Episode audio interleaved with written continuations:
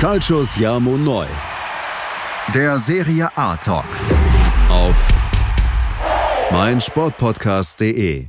Buonasera an alle Tifosi, hier ist wieder Calcio Siamo Neu, der Serie A Talk auf meinsportpodcast.de. Mein Name ist Sascha Varia und ich begrüße meinen gut gelaunten Serie A-Experten René Steinhuber. Ciao, hallo. hallo René. Heute, oder besser gesagt am Wochenende, war ja wieder einiges los in der Serie A.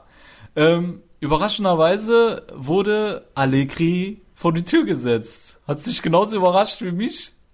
Ja, mich hat's schon überrascht dann äh, im Endeffekt. Das war ja immer äh, so, keine Ahnung, wie so bei einer On-Off-Beziehung, man weiß nicht genau, ob es was wird oder nicht. Ja, und ja. es gab natürlich immer die, die verschiedensten Gerüchte und täglich sind da die Gerüchte hin und her geschwappt, muss man ja ganz ehrlich sagen. Man hat es Mhm. wirklich nicht genau eruieren können. Das waren dann auch seriöse Quellen, die dann wieder das und jenes gemeldet haben und plötzlich, wir haben ja beide ständig äh, Kontakt gehabt den ganzen Tag über und dann haben wir auch nicht gewusst, wann findet das Treffen dann statt und, und dann ist es doch wieder verschoben worden und ja, und plötzlich, bumm, die Bombe. Allegri ist weg. Geplatzt, genau. Ja, so kurz, uh, okay, wow, jetzt, jetzt wo es so tatsächlich was worden ist, dann schreckt sich dann doch mal trotzdem, weil er unfassbar viel gewonnen jetzt mit Juventus, zumindest national. Und muss schon sagen, dass ich dann überrascht war. Ja, dann in, Ja. in diesem Au- Augenblick, ja, ähm, dass, dass dann Allegri dann tatsächlich von, von Juve weggeht. Mhm. Ja, das weggeschickt war- wird, oder ja. Genau, So. er wurde weggeschickt. Die haben es ja Hm. quasi äh, beschlossen, dass, äh, dass man getrennte Wege geht. Und ja, das war eine von, von vielen Highlights, die wir diese Woche hatten. Allegri, wie gesagt, kein Trainer mehr ab nächster Saison für den italienischen Rekordmeister aus Turin. Äh, ja, zum anderen, Basali tritt zurück, tritt ab. Letztes Spiel vor heimischem Publikum, genauso De Rossi, ne? Über De Rossi Ja. werden wir auch noch später äh, zusammen ein wenig philosophieren, mein Freund aus Österreich. Und ja, dann haben wir noch Abate, der abgetreten ist. Irgendwie sind nur Leute abgetreten, habe ich das Gefühl, so, ne? Dann noch von Kevo. Ja. Bei Kevo war da auch einer. Wie der? Pellissier. Ist Ja, genau, genau. Pellissier, der ist auch zurückgetreten. Der war ja... Gefühlt mit 65 Jahren. Ja, der war ja ewig, Alter, seitdem ich denken kann, war der bei Kiewo äh, oder so. Ich glaube, Ja, ist mal ohne Scheiß, war der nicht fast 20 Jahre da? Ja, ja, ja, ich glaube, der war 40 sogar, oder 41, ja, ja, der was, oder der, ja, den kennt man mindestens 20 Jahre, ja. Also Ja. hat man dem zumindest schon Bildschirm, er hat zwar nie dann die Mega-Karriere gehabt, aber Ja. für die Serie A. Aber treu, treu war er, das, äh, ja, wobei er er ist einmal, ein wahrer fliegender Esel, muss man sagen. ich weiß nicht, ob er ein wahrer ist, weil ich glaube, ich meine in Erinnerung zu haben, dass er auch ganz kurz mal fürs Ball gespielt hat, ja, also so ganz rein ist das nicht, aber gut, solange wieder da war, ist das verjährt, ja, ist dieser, Genau. ist dieses Fremdgehen verjährt, ich denke, meine Ehefrau wäre da auch nicht mehr so böse, wenn das jetzt schon ein paar Jahre her ist, so, ne? Über so lange Zeitraum. Kann Ja. man schon drüber wegsehen. Genau, denke ich ein, auch. einmaliger Ausrutscher, so. Genau, genau, denke ich auch. Ja, auf jeden Fall hatten wir halt mehrere Highlights in Sachen äh, Rücktritte, die wir später noch ansprechen werden. Dann, ja, der Kampf um den Klassenerhalt, der ist auch so spannend. Empoli hält den Kampf aufrecht, so dass ja insgesamt vier Mannschaften noch absteigen können, wo wir später auch noch drauf eingehen werden. Und ja, dann haben wir natürlich noch den, äh, ja, das Rennen um die Champions League Plätze. Genauso spannend wie der Abstiegskampf, René, ne? Ist, äh, dadurch, dass Milan gewonnen hat, Inter, äh, wie heißt es, verloren hat und Atalanta unentschieden gespielt hat, ist da auch noch alles drin. Ich glaube, wir haben heute Wahnsinn. wieder einiges zu besprechen. Ich denke auch, ja, auf jeden Fall. Genau. Und da wir auch heute wieder Game of Thrones nicht verpassen wollen, sind wir beide jetzt auch schon pronto und wollen direkt durchstarten, liebe Tifosi. Und deswegen fangen wir direkt an mit, ja, dem italienischen Rekordmeister. Da haben wir halt äh, am meisten Gesprächsbedarf.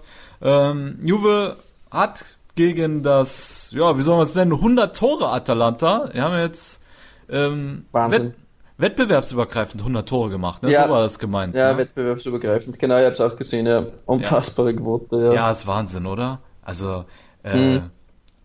Unglaublich auch. Ähm, das Spiel gegen Juve, das war, also hat mich wirklich überrascht, obwohl die diese, dieses Pokalspiel noch in den Beinen hatten, dass die Mhm. der alten Dame noch so Paroli geboten haben.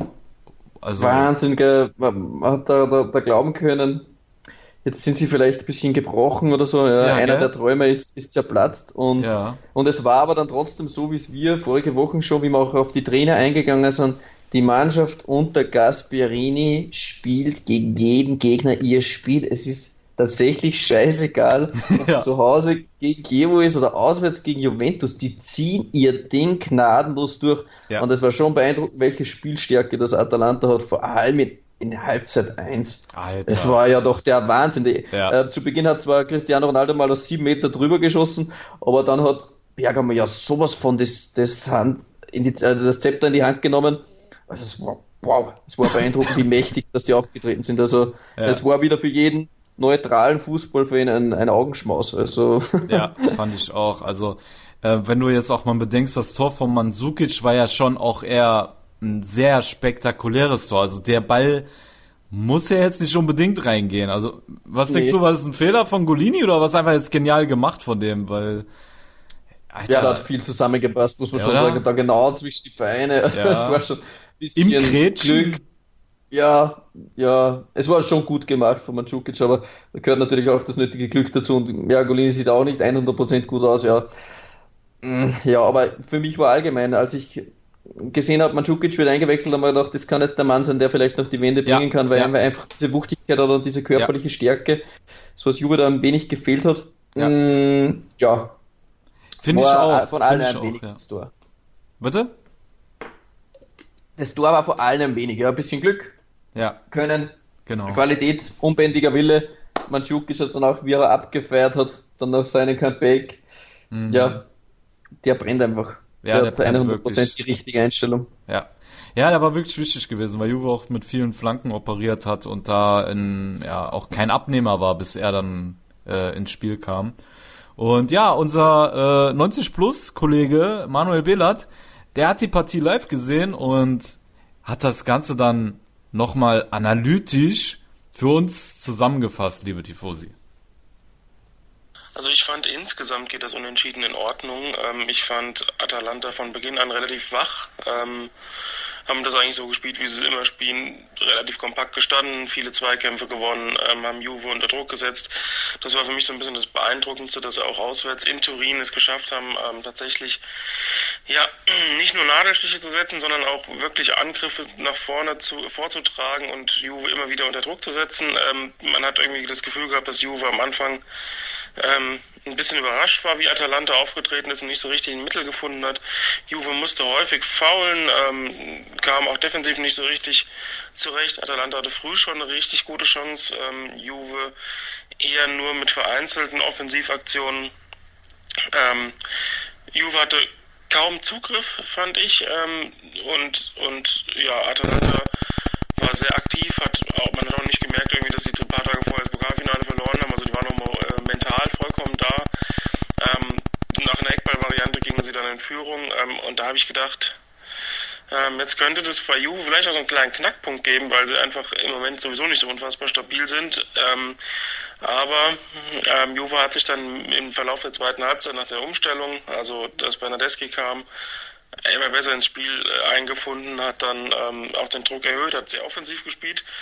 Allegri wollte sein letztes Heimspiel als Juve-Trainer nicht verlieren, das hat man auch gemerkt und wollte irgendwie Basali noch einen schönen Abgang äh, be beschaffen und ähm, ja, Juve hat dann das 1-1 noch gemacht durch Mandzukic, hätte das Spiel im Ende vielleicht noch gewinnen können. Also sie haben schon relativ viel Druck gemacht, haben auch noch offensiv gewechselt am Ende und Atalanta hat man dann schon gemerkt, dass sie zwar mental da sind und dass sie auch die Zweikämpfe noch führen und auch wirklich versuchen, ähm, das beste Ergebnis rauszuholen, aber dass sie einfach auch ein bisschen platt waren.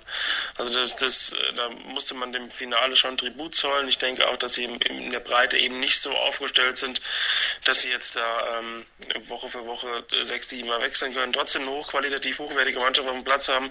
Ähm, dementsprechend, ja, Juve hat sich da so ein bisschen reingekämpft und Atalanta am Ende können sie mit dem Punkt relativ gut leben, finde ich. Ähm, weil einfach, einfach weil Juve am Ende auch so viel Druck gemacht hat und eben auch, weil man es am letzten Spieltag immer noch selbst in der eigenen Hand hat. Ja, das war die analytische Zusammenfassung von unserem 90 Plus Experten Manuel Billard. Und weißt du, was ich interessant fand, was er auch gesagt hat, was mir auch aufgefallen ist? Äh, René, der hat ja gemeint, Allegri wollte sein letztes Spiel gewinnen, ja. Und ich finde, er hat was sehr Untypisches gemacht, was du eigentlich von dem sau selten siehst.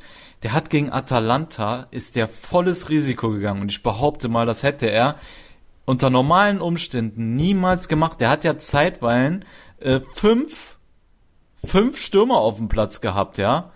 Ähm, und der hat ja nur offensiv gewechselt, das war ja der Wahnsinn eigentlich. Eigentlich schon. Das ist eigentlich nicht seine Attitüde. Das macht der nicht. Und du hast richtig gesehen, so nach dem Motto, fuck it, nach mir die Sintflut, ich schau jetzt einfach mal raus und ja, wenn schief geht, scheiß drauf, ich bin eh weg. So, weißt ja. du?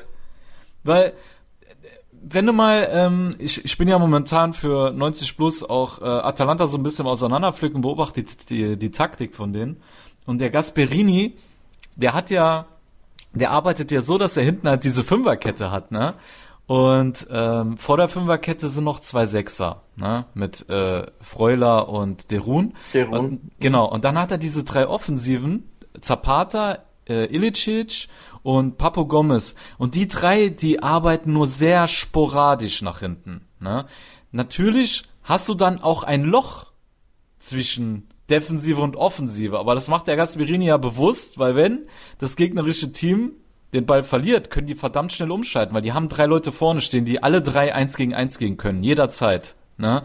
Ja. Und einer aus der Fünferkette rückt immer ins Mittelfeld nach vorne wenn die an der jeweiligen Stelle in Unterzahl sind. Das ist eine sehr fluide Spielweise von der Fünferkette, die dann jedes Mal zur Viererkette wird und dann hast du drei Leute äh, trotzdem im Mittelfeld. Also du hast noch genug Leute gegen den Ball. Und der Allegri hat sich gedacht, scheiß drauf, scheiß aufs Mittelfeld, da ist eh voll das Loch. Ich hau jetzt alles vorne auf die Fünferkette und arbeite da mit Flanken so, ne?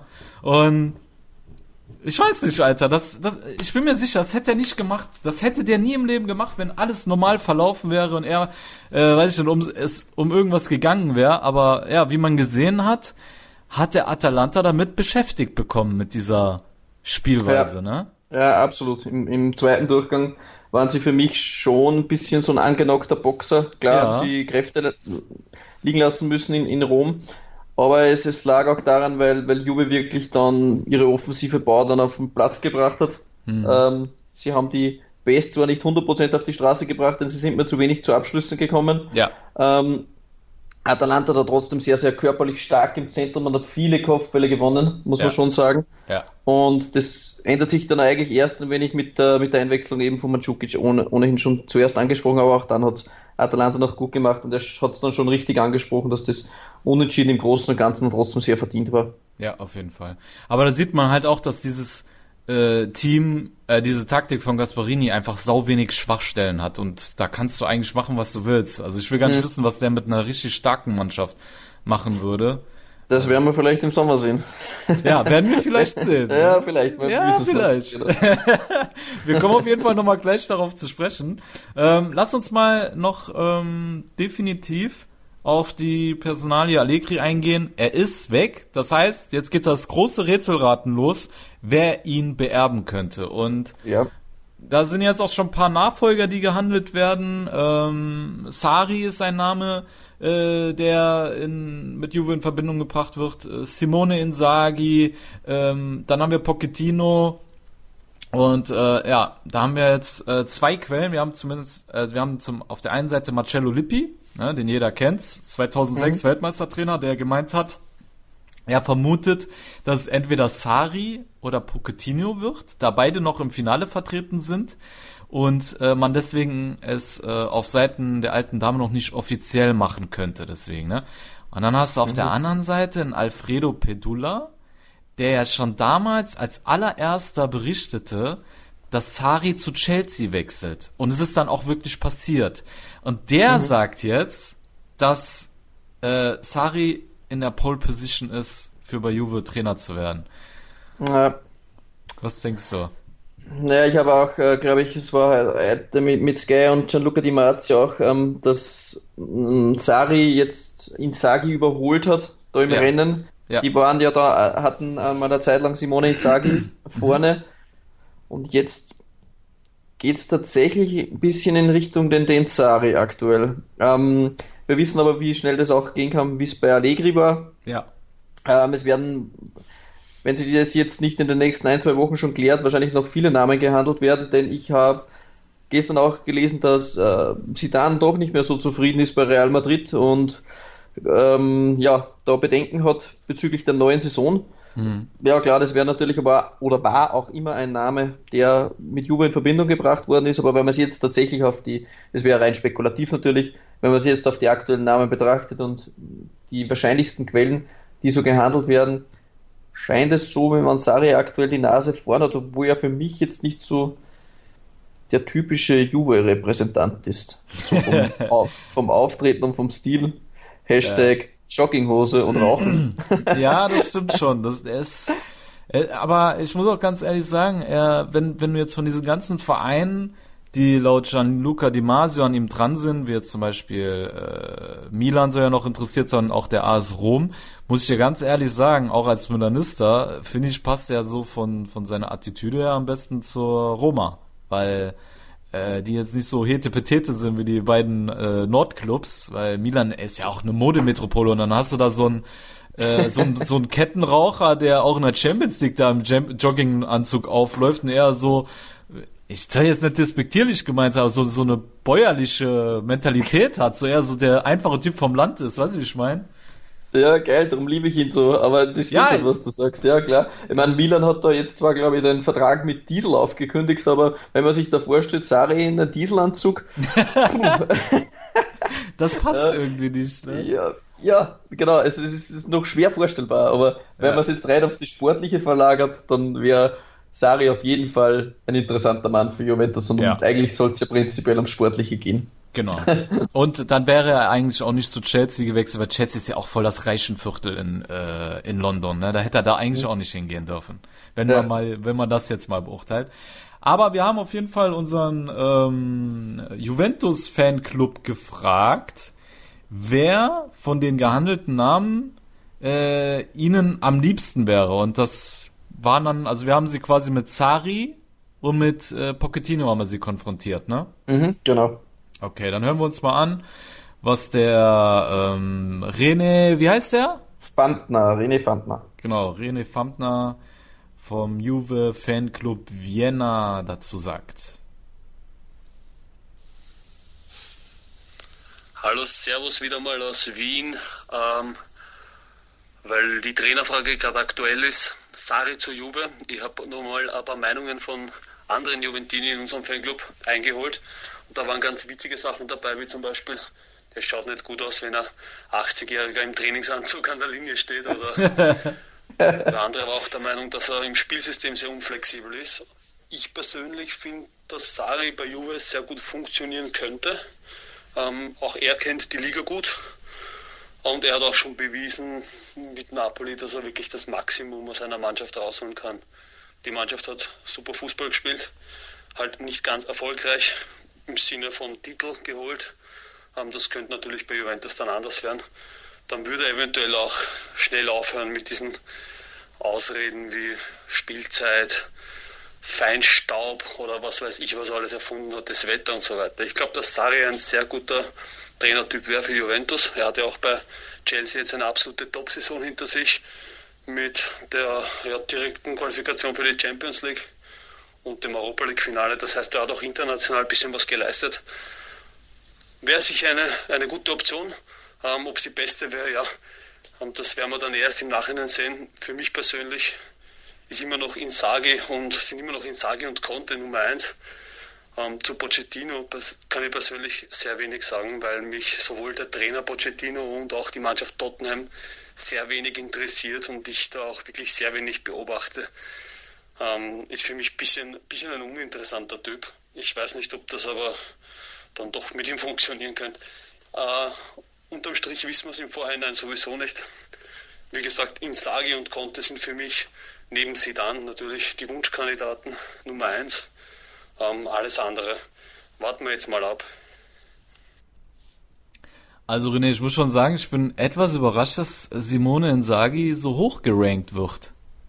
Ja, wow, ich bin auch, muss ich auch ehrlich sagen, ich bin auch ein wenig überrascht, ja. dass da Insagi im Ranking vor Sari ist. Also bei den Juve-Fans dann scheinbar. Also ähm, ich schätze Simone Inzaghi extrem als Trainer. Wir haben ihn auch ja. vorige Woche vorgestellt, ein bisschen, was seine Art ist zu spielen. Also wenn ihn interessiert, mhm. kann gerne den Podcast von der Vorwoche nochmal reinholen, aber trotzdem bin ich da schon von seiner Aussage wenig überrascht, aber ich schätze auch Simone Inzaghi sehr, sehr hoch ein und ja. er ist einfach, der Typ ist auch einfach, ja, wie der, der, wie der lebt auf der Linie, das ist schon, das ist schon Leidenschaft pur. Ja, war auch beeindruckend, wie er es geschafft hat, äh, Atalanta im Pokalfinale äh, die Offensive lahmzulegen. Also Atalanta hat, glaube ich, im ganzen Spiel gefühlt eine richtige Torchance gehabt, ne? Dieser Pfostenschuss von von wem war es? War es von Zapata? Ich weiß es nicht mehr. Aber ansonsten haben die im Pokalfinale nicht viel gemacht. War beeindruckend von Lazio. Das war wirklich stark. beeindruckend. Das hat, äh, also das schaffen sehr wenige. Ich kann mich an gar kein Team erinnern, was die so ausgebremst hat.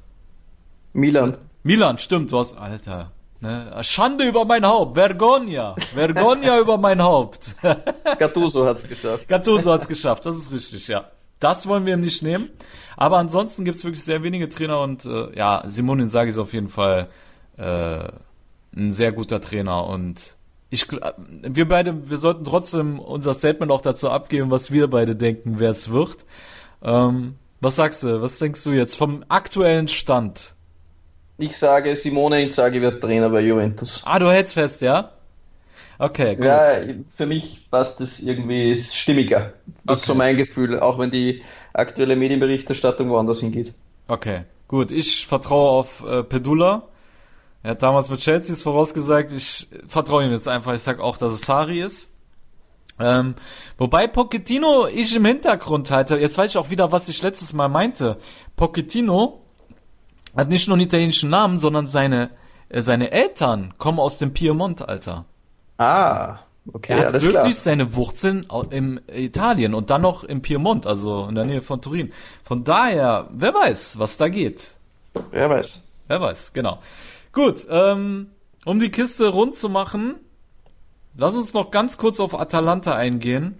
Das Champions League, also die Rennen, das Rennen um die Champions League Plätze ist sowas von interessant. Wir wollen natürlich jetzt auch vor dem letzten Spieltag nochmal unsere Prognose abgeben, was wir denken, wo Atalanta landen wird. Du hast, du hast jetzt Atalanta auch schon seit längerem auf dem Schirm, wenn du jetzt alles betrachtest, ja, Spielsystem, Kader, Trainer äh, und der Gegner am letzten Spieltag mit Sassuolo. Was denkst du? Schafft Atalanta es in die Champions League oder sagst du, äh, ich weiß nicht? Ja, grundsätzlich muss man mal sagen, dass die Verantwortlichen von Bergamo schlichtweg da die dümmste Situation geliefert haben, dass sie genau jetzt das Stadion abreißen, zwei Wochen vor Saisonschluss und dann clevererweise, dass das auch das Ausweichstadion dann das Stadion ist, wo sie eigentlich äh, zu Hause gespielt hat, nämlich in Solo. Das heißt, ich bin jetzt zu Hause in Solo, aber eigentlich auswärts. Also das ist prinzipiell ja. schon mal an Dämlichkeit nicht zu übertreffen. Ja, das, das, macht stimmt. natürlich schon einen Unterschied aus, ob ich auswärts gegen Solo spiele oder zu Hause. Ja. Ähm, das mal zu dem. Mm, vom Gefühl her hätte ich geglaubt, dass Sassuolo eher ein Gegner ist, ähm, die Bergamo vielleicht gefährlich werden könnten, die auf ein schnelles Umschaltspiel dann auch ähm, eingestellt sind, dann mit Boga und mit Berardi gefährliche Leute haben, aber im mhm. Hinspiel hat es eben ganz anders ausgesehen, da, da hat auch Bergamo in Sassuolo dann auch ebenfalls, sie spielen ja zweimal in Sassuolo quasi 6 zu 2 gewonnen und da haben sie sich vom Platz geschossen. Ja. Ähm, für mich Bo aktuell Bergamo der sicherste Kandidat in der Champions League. Darf ich noch was anfügen? Ja, ähm, in der Hinrunde hat der De Zerbi auch noch wesentlich offensiver gespielt wie in der Rückrunde. Also ich glaube, der ist so langsam von seinem Hurra-Fußball ein bisschen abgerückt, ne? Nur so ja. als kleiner Zusatz. Ja, klar. Ja. Aber aktuell sehe ich, wenn ich Inter Milan und Bergamo betrachte, Bergamo eher durch. Okay, ja. Alles klar. Ja, ich selber äh, kann mich nur anschließen. Also von allen drei Mannschaften, die es am nächsten in die Champions League schaffen, ist Atalanta für mich das stärkste Team. Und ähm, wenn ich äh, und eigentlich ist Bergamo die Mannschaft, die es am meisten verdient hat. Wenn man das, das noch, sowieso, das ja. möchte ich auch noch an, ja. anmerken auf jeden Fall. Ja, es ist einfach ich glaube, so. sondern Bergamo hätte es auch am meisten verdient. Ja, wenn es einen Fußballgott gibt, dann muss Atalanta in die Champions League kommen. Ne? Das muss man sich ja mal vorstellen, wenn die jetzt Copa verkacken, Und dann ziehen dann doch noch die beiden Mailänder vorbei. Also es wäre schon der Obergau für Bergamo. Alter, wow. das wäre mies. Das wäre mies. Das wäre wär richtig mies. Das wäre ja. fast so mies, wie man Liverpool jetzt auch noch das Finale verpatzt und dann haben sie auch gar nichts geholt. Ne? Ja. Dann stehst du auch mit leeren Händen da. Ja. Nee, das wäre nicht schön. Das, das, gönnen, das, das kann man dieser Mannschaft nicht gönnen. Ne? Ich, ich sag dir ganz ehrlich, sie nerven mich. Sie nerven mich richtig, weil ich nur mal ein Milanister bin. Aber ich kriege es auch nicht über das Herz zu sagen, sie haben nichts in der Champions League zu suchen. Sie müssen da rein. Das ist einfach so. Sie haben es mehr verdient wie Inter und Milan zusammen. Das ist ja. einfach Fakt. Ne? Ja, Gut. Fakt. Dann äh, würde ich sagen, machen wir die Juve-Atalanta-Kiste zu und äh, ja, wir können eigentlich schon eine Pause machen. Und wir machen eine Pause, wir... es sind schon 25 Minuten. Genau, genau. Dann äh, kommen wir zu den nächsten Spielen. Liebe Tifosi, bis gleich bei Calcio Sermo Neu, der Serie A Talk auf meinsportpodcast.de. Schatz, ich bin neu verliebt. Was? Drüben. Das ist er. Aber das ist ein Auto. Ja, eben. Mit ihm habe ich alles richtig gemacht. Wunschauto einfach kaufen, verkaufen oder leasen. Bei Autoscout24. Alles richtig gemacht.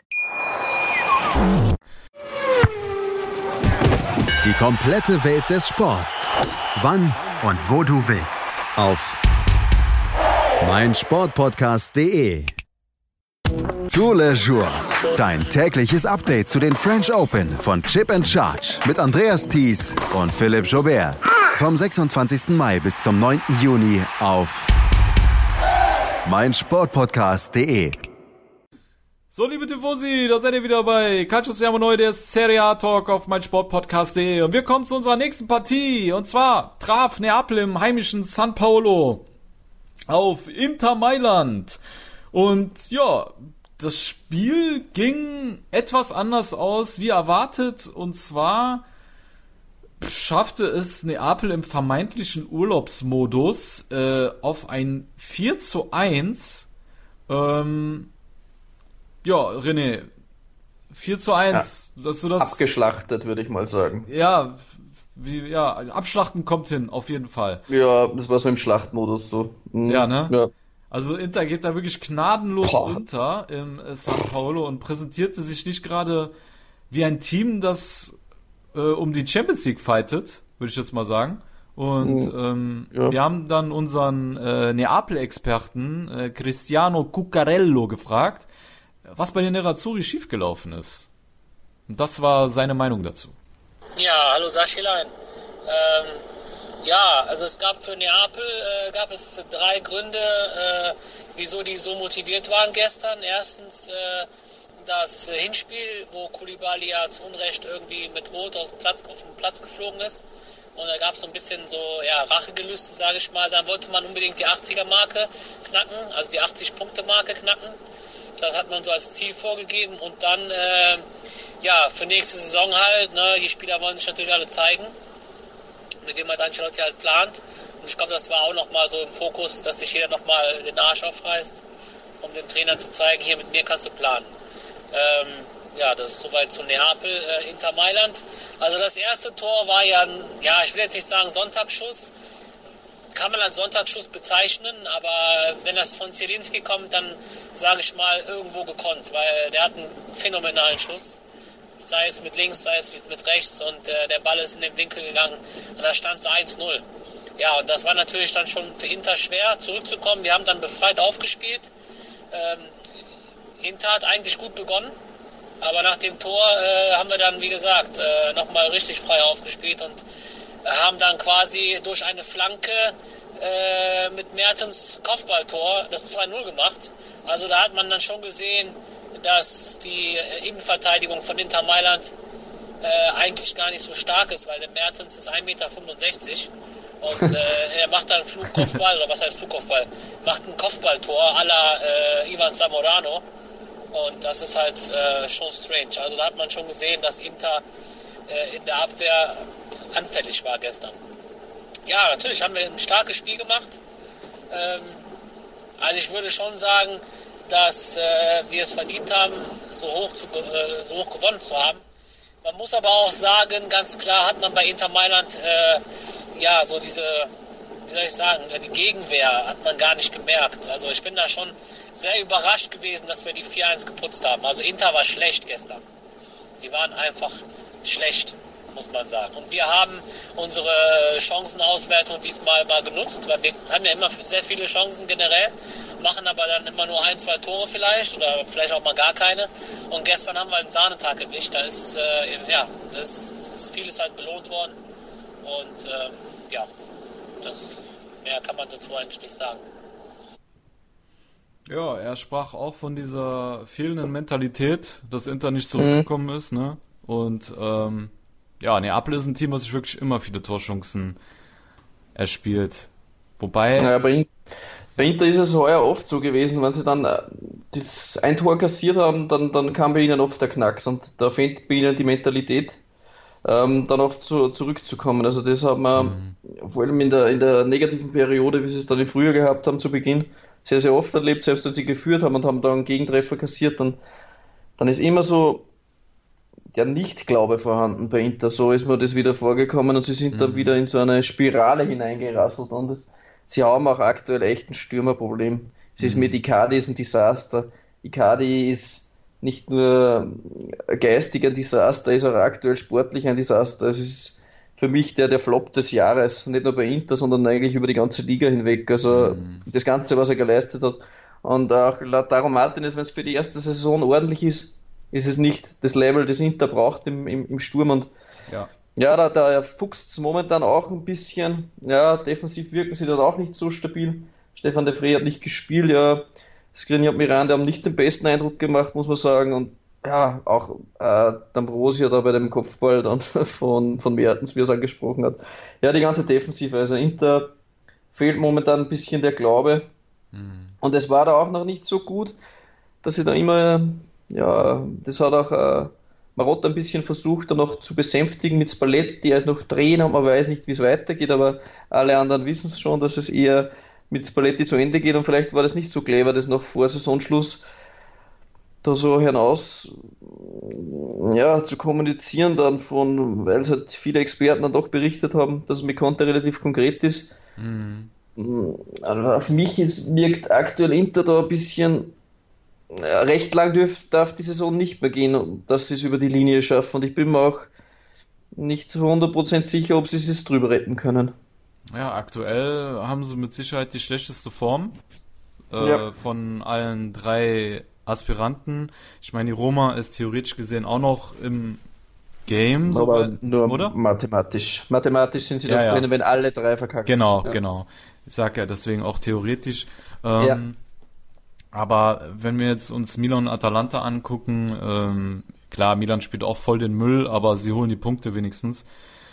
Äh, ja, haben sie mit Sicherheit äh, die schwächste Form und ja, jetzt im letzten Spiel bekommen sie es mit einem wieder erstarkten FC Empoli zu tun, der am Wochenende, und da haben wir auch die perfekte Überleitung, äh, mit 4 zu 1 äh, den Toro aus dem Stadion geballert haben.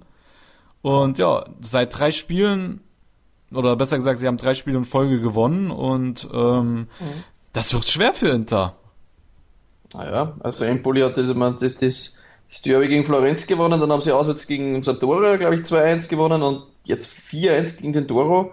Zuvor eigentlich nur gegen Bologna. Und Bologna ist auch sehr, sehr stark. Also, und wie Empoli an diesem Spieltag gegen den Toro aufgetreten ist, also das war ja mehr als beeindruckend, muss man sagen. Ja, ja. Also, weil sie jetzt es auch jetzt verstehen, auch defensiv stabiler zu stehen und dann nach vorne hatten sie ohnehin immer schon Qualität. Auch mit, ja. mit Andrea Zoli, der einen tollen Fußball spielt. Also, mhm. ja, nach vorne gute Leute, Traoré, äh, Benacer, Caputo, der jetzt, der hat jetzt schon 15, 16 Saisontore gemacht. Also, ähm, ja. auch vorne eine Waffe drinnen. Mhm.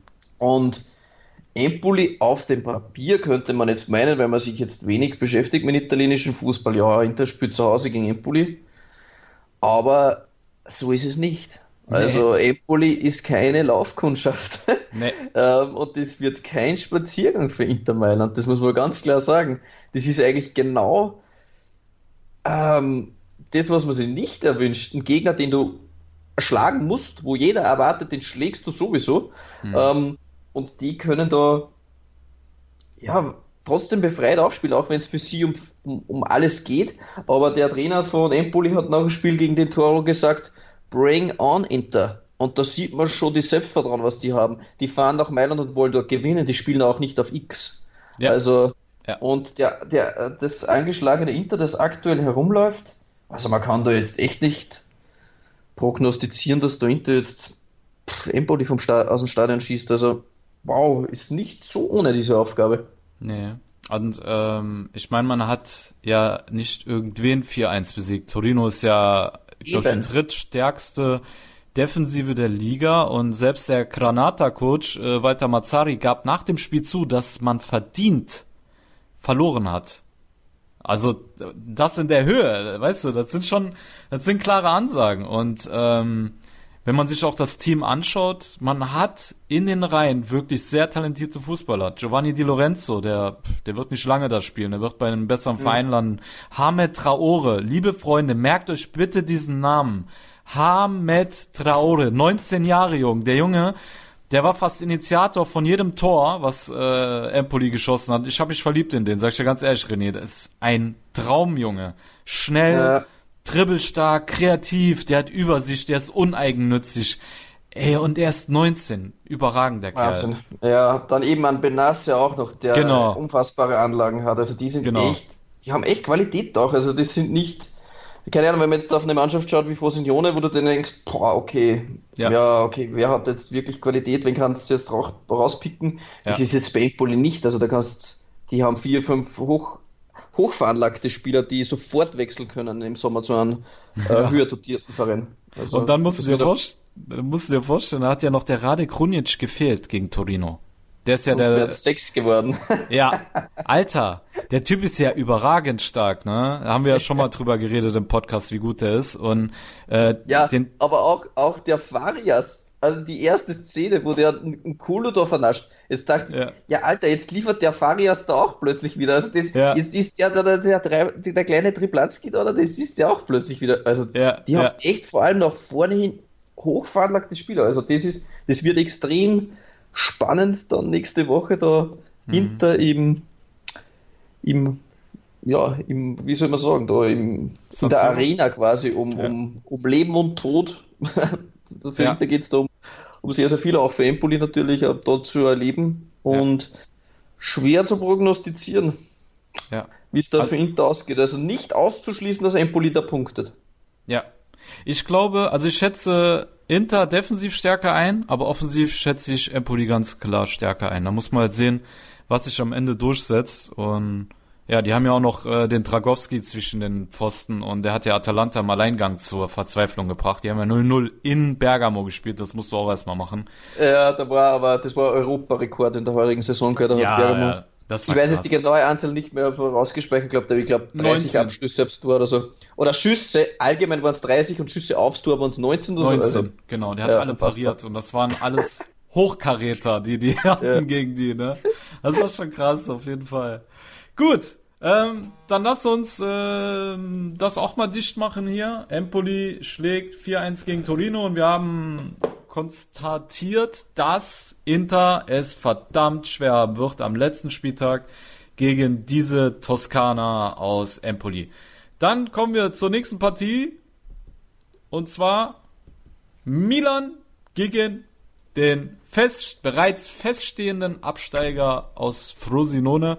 Und zwar gewann der AC Milan mit 2 zu 0 äh, gegen die ähm, Kanarienvögel. Aber wenn wir zugeben, René, auch etwas glücklich. Ja. Oder?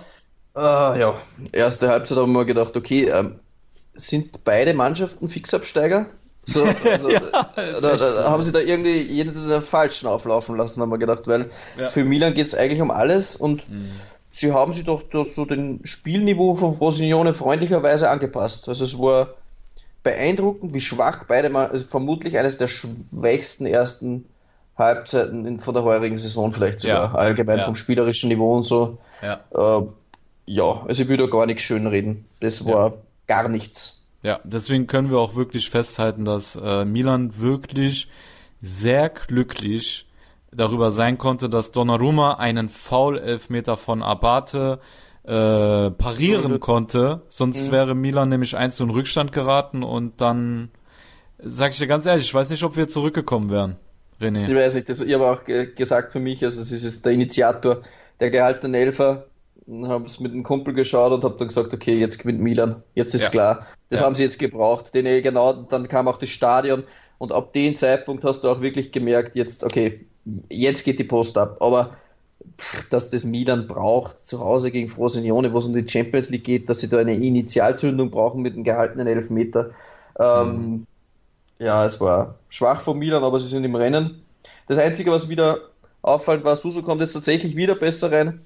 Äh, Vorige Woche schon den Assist auf Hakan Çalhanoğlu in Ja. Florenz. Ja. Ähm, diesmal mit einem Weltklasse-Freistoß. Also da kann man, da reicht das Prädikat Weltklasse. Er hat auch 90% erfolgreiche Bälle, drei herausgespielte Chancen, 13 Flanken, drei tödliche Bälle. War zwar defensiv sehr schwach, hat keinen einzigen Zweikampf gewonnen, aber das ist auch nicht seine Hauptaufgabe. Aber für mich war es wieder so, dass seine Flanken eigentlich, die er da ja, von halb rechts angetragen hat, immer wieder gefährlich ins Zentrum gekommen sind und mh, das war eigentlich da, ja, er war für mich der gefährlichste Mann von, von Milan Seiten und so ist jetzt quasi recht, rechtzeitig zum Saisonendspurt jetzt in, in Form wiedergekommen. Ja, das stimmt. So, ja, das, das ist aber auch wirklich überfällig.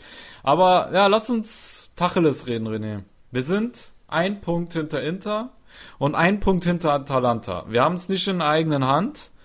Aber was denkst du, was ist noch möglich? Ich denke, dass nicht beide gewinnen, die vor Milan liegen. Das ist meine ehrlich, ich glaube tatsächlich, ich bin mir nicht sicher, ob Inter Empoli schlägt. Und bei Bergamo habe ich zwar schon die Tendenz, aber Sassuolo ist es auch keine Laufkundschaft und es braucht nur der Spielverlauf kippen oder was oder eine rote Karte oder man weiß es nicht. Ähm, ich glaube, es wird eher daran liegen, ob Milan auswärts Ball schlagen kann. Da habe ich so meine Zweifel. Also, ja, ist so. also ich, ich, ich kann mir gut und gerne vorstellen, dass es, dass es nicht an den anderen gelegen ist, sondern dass Milan es selbst verkackt hat. ja. Und auswärts gegen Ball zu spielen, klar, fürs Ball geht es um nichts. Aber Hat nichts ja, zu sagen, da- wie man gesehen hat. das hat nichts zu ne? sagen. Ja. Genau. Denn wenn Frosinone schon Milan fordern kann, dann hat bei ähm, ähm, Spal und Petania schon mehr Qualität als Frosinone. Schön, dass du es einsiehst. Hast du sein Tor gesehen übrigens? Ja, nach diesem Tor, also wow. War echt ein 16. geiles Ding. Saisontor und ähm, nur zur Erinnerung, der Typ ist ja eigentlich Linksfuß, ne? Ja, und Der hat schon wieder mit mit rechts. Das hat er beim letzten Mal auch schon mit rechts. Ja, ja. Der Das- scheint das- beidfüßig geworden zu sein, hä? Ja, keine Ahnung, wie das gegangen ist. Haben ihm die zwei Fuß angenäht oder keine Ahnung, wie das wie Alter, das jetzt- ey, wenn ich mit meinem schwachen äh, Linken geschossen habe, dann äh, ist mir Fußgelenk nach Afghanistan geflogen und der knallt das Ding mit seinem schwachen Fuß so hart und präzise ins Eck und davor die Woche auch schon. Also Ja, aber der, der, der Verteidiger war, war- selbst überrascht, dass der da die Körpertäuschung macht. Hat sich gedacht, Alter, das ist ja Betania, okay, der Papa mal Ja. Ja gut, guck mal, die ähm, an, an Die werden ja Gegenspieler schon- vorbeigeht. Also es war, die Situation an sich war wirklich sehr, sehr stark gemacht. Also Ja. das, Aber du musst das auch so sehen. Ähm, ich weiß, ein Kumpel von mir, der, äh, der war Fußballprofi und er hat gemeint, dass die schon, die Abwehrspieler werden schon so geschult, dass sie sich immer so stellen sollen, dass der Stürmer nur mit seinem schwachen Fuß abziehen kann. Ja. Und ja, so wie äh, Sus, ne? genau, genau. Suso ist das beste Ja. Beispiel und das funktioniert auch super bei ihm, weil er ja so flexibel ist, ne? Und ähm, bei, Ata äh, bei, äh, bei Petania, ja, er hat hat sich gedacht, ey, die stellen sich immer auf meinen starken Linken, jetzt muss ich mal meinen Rechten trainieren. Das scheint anscheinend äh, von Erfolg gekrönt zu sein. 16. Saisontor, für dich immer noch Mittelmaß oder wirst du langsam weich? Nee, ich habe gesagt, bis 16 ist Mittelmaß. Wenn er jetzt gegen Milan noch einen Doppelpack macht, muss ich mich revidieren. Ähm, na, äh, nein, es ist, ähm, es ist eine ordentliche Saison jetzt. Also wie gesagt, auch die letzten zwei Tore, was er erzielt hat, die waren wirklich beeindruckend, weil die von individueller Klasse gezeigt haben. Aber für mich ist es, wir labern viel über Betania, für mich sind es auch tatsächlich so Leute wie, wie Kaput oder wer mich vor allem beeindruckt ist, Pavoletti, äh, der 15 Tore gemacht hat und alle 15 aus dem Spiel. Also das war für mich vor allem, und ich glaube gefühlt elf mit, der, mit dem Kopf. Ähm, Ja. Der ist auch eine richtige Waffe und auf die vergessen wir ab und zu ein bisschen sogar. Und man muss dann sogar sagen, dass auch äh, Belotti dann in Wahrheit wieder in die Spur gefunden hat, ja. Das ist auch 15 Saisontore eigentlich. Es liegt da eigentlich nur, also auf dem Ja. Level von den anderen und ist auch wieder besser drinnen. Also, Ja. wenn wir Betania rausheben, okay, von Belotti haben wir halt mehr erwartet, ne? Also, aber muss man auch sagen, dass die anderen auch eine ordentliche Saison gespielt haben. Ja, definitiv, auf jeden Fall. Aber ich sag dir jetzt schon, äh, René, dadurch, dass wir so Auge auf Petania gemacht haben, wird er gegen uns treffen. Das ist Ja klar, Hattrick. Ja. Genau wie Mattia Destro, Alter. Der hat auch gegen uns getroffen, weil wir ihn lächerlich, über uns, äh, über ihn lächerlich gemacht haben. Der Petania wird einen machen und wir beide wissen es. Wir wissen es ganz genau, dass es passieren wird. wir müssen nur gucken, dass wir zwei machen, damit alles klar geht am Ende, ne? Gut, dann ähm, lass uns noch kurz auf den Posten von Leonardo ein bisschen eingehen, weil sollte sich Milan nicht für die Champions League qualifizieren, dann äh, wird auch an seinem Stuhl genagt, würde ich mal sagen. Und ähm, ja, da sollen jetzt äh, zwei Namen äh, im Gespräch sein bei den Rossoneri. Und zwar zum einen ähm, Latius Iglitare, den vielleicht die meisten noch aus der Bundesliga kennen, ehemaliger Stürmer von Kaiserslautern, der Albaner. Und ja, zum anderen der Herr Campos vom OSC Lille. Diese beiden Namen sind im Gespräch. Was hältst du von den beiden? Ja, von Iglitare sehr, sehr viel. Hab mit wenig Budget immer wieder geschafft, äh, gute Leute zu verpflichten. Also das ist auch den meisten wahrscheinlich ein Begriff. Ja. Äh, Luis Campos von Lille vermutlich eher weniger. Ähm, äh, Campos war zuvor mal Scout bei Real Madrid und, und, und war dann bei Monaco tätig als Sportkoordinator und dann ein technischer Direktor und hat dort mit die große Zeit mit, äh, von Monaco mitbetreut, wo sie da ganz, ganz starke junge Spieler bekommen haben und was da auch passen würde. Milan hat ja den Chef-Scout von, von Monaco im, ich glaube es war im Winter verpflichtet, Ja. ähm, wo sich alle schon die Augen gerieben haben, weil das eigentlich als vielleicht der Scout schlechthin in Europa gegolten hat, mit Ja. denen von Red Bull Salzburg und, und Ajax natürlich, die haben auch äh, großartige Scouts natürlich, aber äh, Monaco hat da dort starke Arbeit geleistet, ist dann zu, zu Lille gewechselt. Und wer jetzt die französische Liga auch ein bisschen mitverfolgt hat, Lille ist jetzt ähm, Zweite geworden sogar in der französischen Liga. Und ja, Campus ist da auch verantwortlich, hauptverantwortlich dafür, dass den Nicolas Pepe verpflichtet haben, den jetzt halb Europa jagt, soll ja angeblich, Allerdings. keine Ahnung, schon 70 bis 80 Millionen momentan wert sein, auch ein Thiago Mendes oder ein Rafael Leao, also wirklich sehr, sehr starke Spieler und hat es geschafft, seit er da ist, den Marktwert, also den Kader um 200 Prozent zu steigern. Ähm, ja, ist da scheinbar der Mann in Frankreich aktuell, ist ein 54-jähriger Portugiese, der da großartige Arbeit geleistet hat und scheinbar ist Elliot von dem Herrn angetan, beziehungsweise tendieren sie dazu, Leonardo möglicherweise zu entlassen. Ja, klar waren da ein paar Deals mit Higuain und Laxalt und so, die vielleicht wenig in die Hose gegangen sind, aber man muss auch sagen, was ich halt an Leonardo am meisten schätze, ist, dass er für mich der Fachmann schlechthin für Südamerika, vor allem für Brasilien ist. Niemand kennt sich besser aus als wie Leonardo. Ja. Und man hat sich jetzt wieder gesehen mit, mit Paquetá, ähm, ja, welche Klasse das der Junge hat und hat eigentlich kaum Startschwierigkeiten gehabt und hat sofort funktioniert. Und es ist schon natürlich Leonardo zu verdanken, der da in der brasilianischen Liga da seine Scouting und seine Kontakte, seine Netzwerke dort laufen hat und jetzt auch, wenn ich da lese, dass Milan da an Everton dran ist zum Beispiel, dann weiß ich ganz sicher, wenn Leonardo den beobachtet, dann ist der Junge auch was. Also da ähm, ist bis jetzt sehr, sehr viel aufgegangen. Aber klar, muss auch Leonardo in der Kritik stehen. Ähm, aber es wird spannend dann zu sehen, ob jetzt Gattuso geht und doch Leonardo oder vielleicht bleibt sogar Gattuso, wenn es noch für die Champions League reicht und Leonardo muss gehen, aber das lassen wir mal noch so ein bisschen dahingestellt. Da traue ich mir noch keine Prognose abgeben, vor allem nicht bei Leonardo. Ja.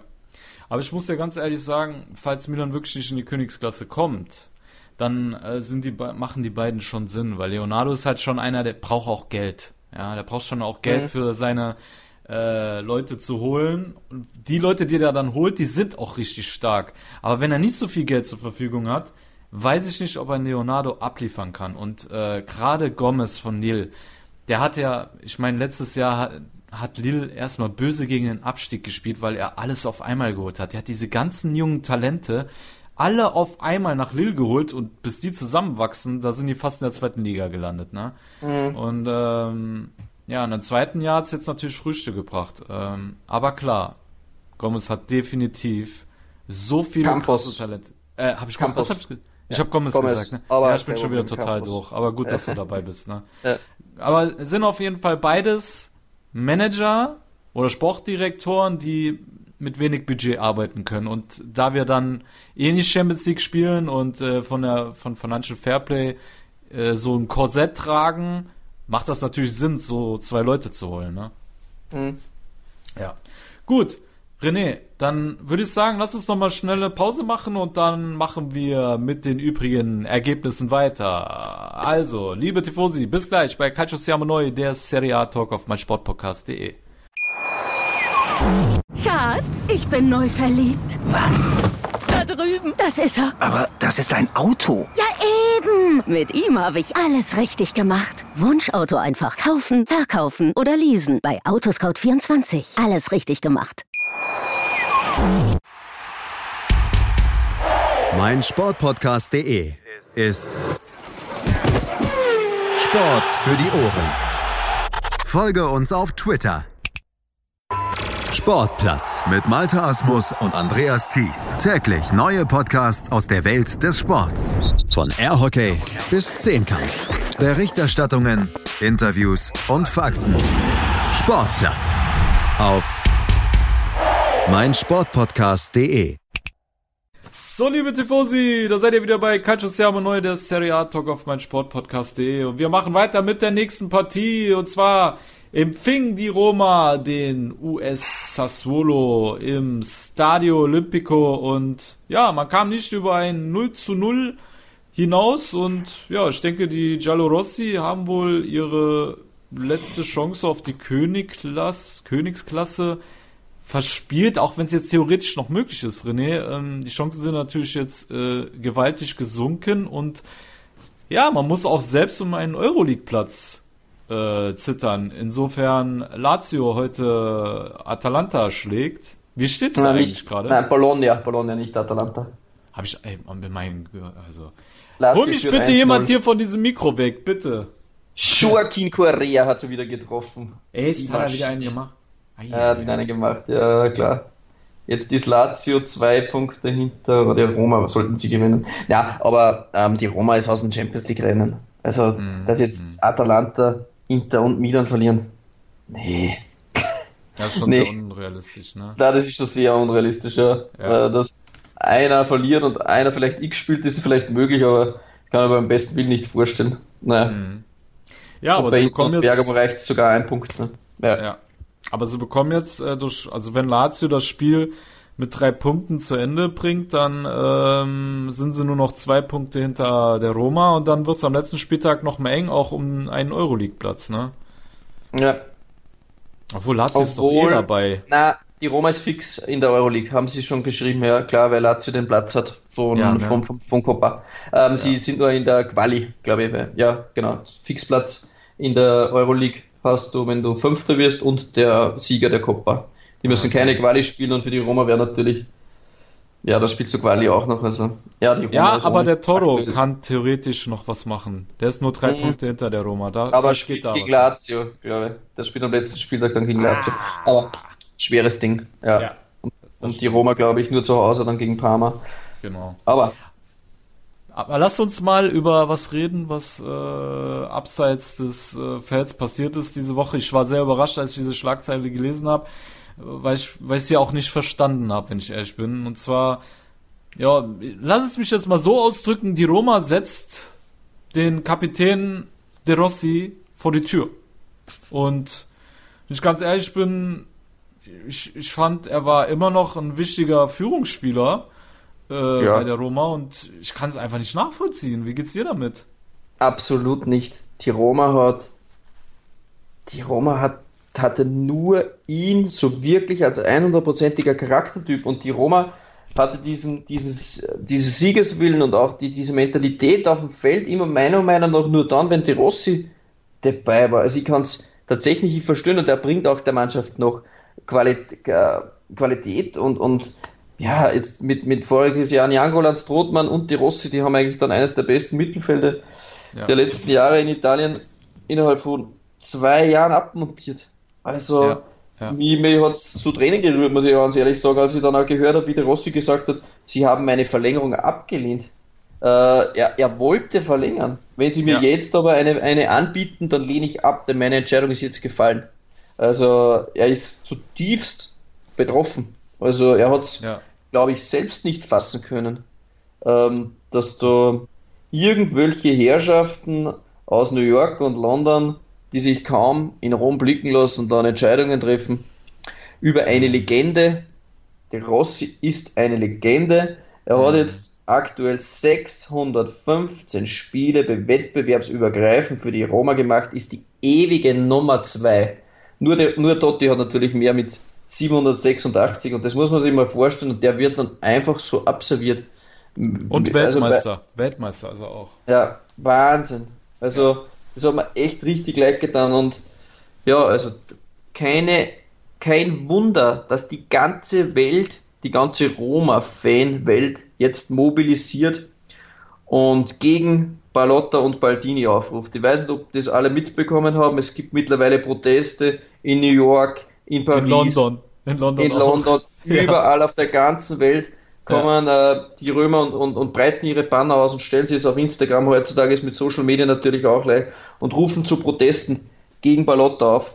Ja. Und Cassano Ähm, auch bei Tiki Taka, ne? Der hat sich auch, Genau. der hat auch gesagt, äh, wie kann das sein, ähm, dass sich diese beiden Herren, wie du selber sagst, der eine in New York, der, also der eine ist ja der, äh, der James Palotta, glaube ich, genau, heißt der ist New York. Der ist New York. der ist New York, genau. Und der andere ist, glaube ich, der Baldini, oder? Baldini der, ist London. Ja, genau. Der ist in London, genau. Und dann hat er auch klipp und klar gesagt, ähm, dass die beiden denken, sie wären die Roma, aber dabei sind es De Rossi und Totti, die die Roma repräsentieren. Und das sollte denen mal bewusst sein und dass die gucken sollen, dass sie den Verein verkaufen. Ne? Der ist ja, Ja. da als Ex Giallo Rosso natürlich auch äh, berührt Klar. über das Schicksal von De Rossi und Ja, es gibt auch ständig Gerüchte, dass eigentlich Käufer dran wären. Es scheinbar auch da der, der Besitzer von Paris, der da seine Kontakte zu den Scheichs nach Katar herstellen will. Das ist ja auch nicht, ähm, der, der Besitzer von Paris ist eigentlich nur der, der Broker für die Scheichs. Äh, da unten in Arabien, da habe ich mich mal ein bisschen beschäftigt. Der ist selbst natürlich auch Milliardär, Ja. aber sagen wir so ein armer Milliardär mit zwei, drei Milliarden und die richtig schweren Typen, die ist, ist quasi er der Broker und kassiert halt dann die Kohle und er soll da quasi für einen Scheich wieder die Roma dann scheinbar auch an Land ziehen. Da sind die Fans aber weniger begeistert natürlich, weil das wäre auch dann nicht die Roma, die sie lieben gelernt haben, aber die Roma, die sie lieben gelernt haben, findet auch aktuell nicht statt unter Balotta. Da ist es vermutlich dann besser, trotzdem einen Investor zu haben mit Kohle als ein Investor, der selbst Kohle rausziehen will und jedes Jahr die besten Leute verkauft. Und was mir eigentlich am meisten leid tut jetzt bei der Roma, dass es sich so ein bisschen anbahnt, dass es sein kann, dass es alles den Bach komplett runtergeht, weil es jetzt auch Gerüchte gibt, ob nicht Dotti jetzt seinen Hut auch noch draufhaut. Also sie wollen ihn dann scheinbar, habe ich jetzt zwar gelesen, jetzt stärker binden, sie wollen ihn in der Hierarchie nach oben setzen, aber es Dotti war da scheinbar auch ziemlich gebrochen, als er gemerkt hat, es gibt absolut keine Möglichkeit, Leute wie ein Conte nach Rom zu holen, weil sie einfach auch solche Trainer nicht überzeugen können, weil sie einfach null Budget zur Verfügung haben und jedes Jahr die besten Leute abgeben müssen. Und ja, sie haben kein halt- Projekt. Sie haben einfach kein haben, Projekt. Genau, das Projekt ist ab Planlosigkeit nicht zu übertreffen. Ja. Und auch Ranieri hat es dann danach ebenfalls in dieselbe Kerbe geschlagen. Ich bleibe nicht hier. Es ist sinnlos. Es sind so viele Leute in Rom, aber die einzige, der einzige, der Entscheidungen trifft, ist der Grauhaarige in London und spielt auf Baldini an. Ja. Und selbst Ranieri, ich glaube, viele Römer-Fans wären ja auch schon zufrieden, wenn jetzt einfach Ranieri Trainer bleibt, weil er Ja. gute Leistungen gebracht hat, hat Stabilität gebracht. Also sie würden sich sogar über Ranieri freuen, weil sie mittlerweile schon wissen, ein Conte oder ein Sari wird wahrscheinlich nicht kommen. Und Ja. äh, Ranieri ist ein Römer und er macht gute Arbeit. Wieso nicht auf Ranieri bauen? Aber selbst der tut sich die aktuelle Roma nicht mal an, obwohl er Römer ist. Das ist also bei der Roma ist aktuell, da brennt's Lichterloh, muss man ehrlich sagen. Also die sind ein Scherbenhaufen. Ja, und was hältst du dann von, von, von dem Gerücht, dass äh, äh, Gasparini äh, bereit sei, die nächste Saison äh, die Roma zu trainieren? Nix, wenn die beiden bleiben. Also ich kann mir das nicht vorstellen. Da müsste schon, da müsste zu einem Verkauf kommen und, und Dotti müsste bleiben, dass dann Dotti in Gasperini überzeugen kann. Ja, ja, aber aktuell ist, für, du, ist es ehrlich gesagt, so leid es mir tut für die Roma jetzt wirklich, ist es für Gasperini kein Aufstieg. Wenn er von Nee, Bergamo zu der Roma ja. geht, ist, ist es nicht. Nee, ist es Dieses, nein. Das ist auch, ähm, liebe äh, Roman, äh, Römer-Fans, also das ist jetzt nicht was despektierlich gemeint von uns. Wir sehen das jetzt wirklich äh, rein sportlich und vielleicht auch ein bisschen menschlich, weil ist ja auch legitim, wenn der Besitzer lieber in London oder, oder der andere in New York rumchillt und der Verein juckt die Besitzer einen Scheiß, auf gut Hochdeutsch. Dann die Sache mit De Rossi spricht nicht gerade von Respekt, seiner Treue und Loyalität der Roma gegenüber und dann ja. Wirst du, soll, soll Gasperini das, was er bei Atalanta aufgebaut hat, und zwar ein Team, das jeden schlagen kann, wirklich jeden, welches mhm. im Sommer auch vorhat, keine Leistungsträger abzugeben. Ob das klappt, werden wir sehen. Aber wir sehen. Ne, der Präsident hat Gasperini da auch eine Jobgarantie ausgeschrieben. Ja, und dann soll er einfach äh, das Ganze für die Roma liegen lassen. Das, Alles. das wäre genauso, wenn wir jetzt auf Game of Thrones zu sprechen kommen, René, wäre das genauso, als wenn du mit Daenerys schlafen kannst und entscheidest dich aber dann für Brienne von Tat. weißt du, ja, okay. macht doch kein normaler Mensch mit einem normalen Verstand, oder? Ja, außer ein Wildling vielleicht. Ja. genau. ja, stimmt, stimmt, stimmt absolut. Ja. Ich möchte ähm, auf jeden Fall, weil Daniele, Daniele De Rossi einfach so ein geiler Typ ist, möchte ich noch eine, also meine Lieblingsaussage von De Rossi auch zu den aktuellen Jugendlichen und zu den Spielergenerationen dann auch mal vorbringen, das, was er erst vor wenigen Wochen oder waren es Monate dazu ausgegeben hat, einfach, das habe ich einfach so geil gefunden. Mhm. Wenn ich junge Spieler sehe, die vor dem Spiel Instagram-Videos machen, möchte ich ihnen mit dem Baseballschläger die Zähne ausschlagen.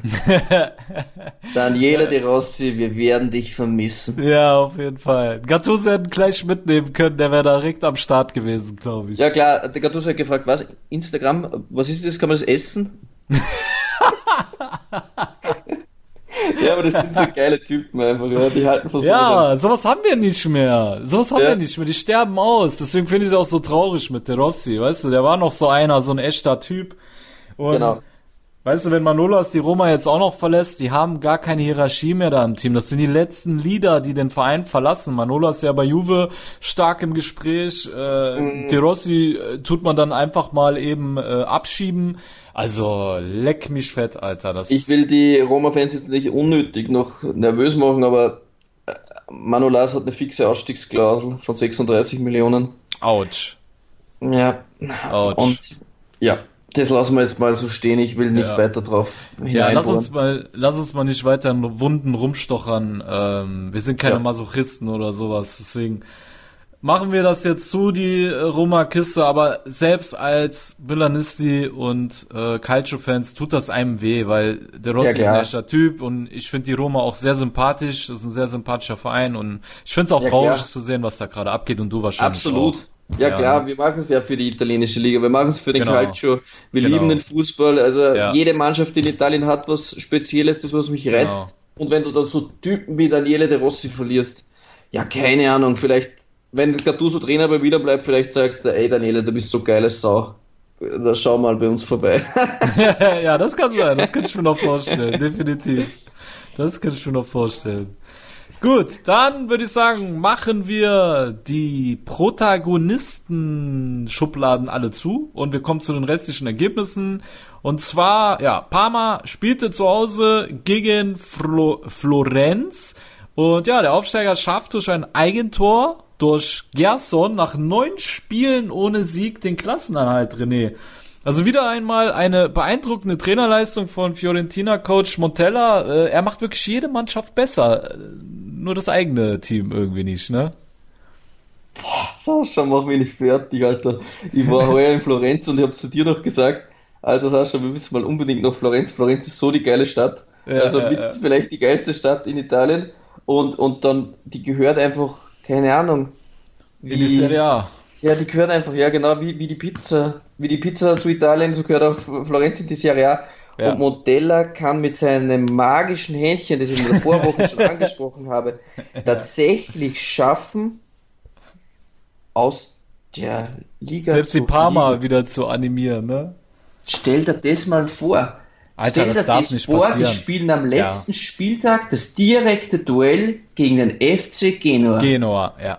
Das heißt, sollte Genua da gewinnen und die anderen, die Punkte gleich jetzt aktuell sind, anschreiben, dann hat jetzt zumindest das direkte Duell Genua schon gegen Florenz für sich entschieden, denn die um das Hinspiel, das habe ich jetzt erst recherchiert, 0 zu 0 gespielt. Dann liegt es eigentlich nur mehr noch an Empoli.